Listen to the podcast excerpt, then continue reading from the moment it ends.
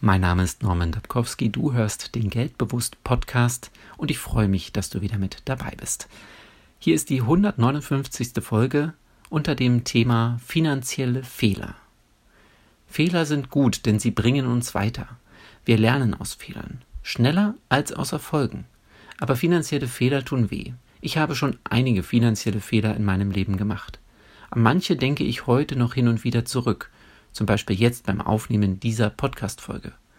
Manche sind mir vielleicht gar nicht bewusst, aber finanzielle Fehler können in anderen Lebensbereichen natürlich auch Glücksgriffe sein. Wenn wir ein lukratives Jobangebot inklusive Überstunden nicht angenommen haben und dadurch mehr Zeit für uns und unsere Familie haben, dann wirkt sich das sehr wahrscheinlich positiv auf Partnerschaft und Gesundheit aus. Können wir also finanzielle Fehler wirklich so klar benennen? Ich finde das schwierig. Es fällt leichter, wenn wir unsere Ergebnisse mit unseren eigenen Zielen vergleichen. Das gilt für das Finanzielle, aber im Kontext mit unseren anderen Lebensbereichen. Wir sollten Vermögen vermehren. Das ist für mich ein wichtiger Gradmesser. Wenn wir unser Vermögen verringern, dann tun wir das auf Kosten unserer Zukunft. Aber auch hier müssen wir die anderen Lebensbereiche betrachten. Wenn wir beispielsweise aus unserem Vermögen Geld einsetzen, um eine Weltreise zu unternehmen, dann bringt uns das in anderen Lebensbereichen sehr viel. Wir investieren damit in unsere Zukunft durch das Erlernen von anderen Sprachen, Kulturen, Wegen der Lebensführung, Erkenntnissen über unser eigenes Leben und vielem mehr.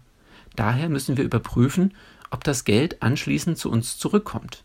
Was konnten wir in Wert für andere Menschen umsetzen? Das ist der entscheidende Punkt. Wir sind auf dieser Welt, um einen positiven Unterschied für andere Menschen zu bewirken. Wenn wir unter dieser Maßgabe handeln, dann kommt etwas zu uns zurück. Davon bin ich überzeugt. Und deshalb mache ich auch diesen kostenfreien Podcast. Finanziell gesehen ist dieser Podcast daher für mich eine Investition in mich selbst, aber auch in andere Menschen. Menschen, die ich zu 99 Prozent nicht kenne. Doch das ist egal. Ich freue mich, wenn es dir weiterhilft. Ich wünsche dir eine erfolgreiche Woche.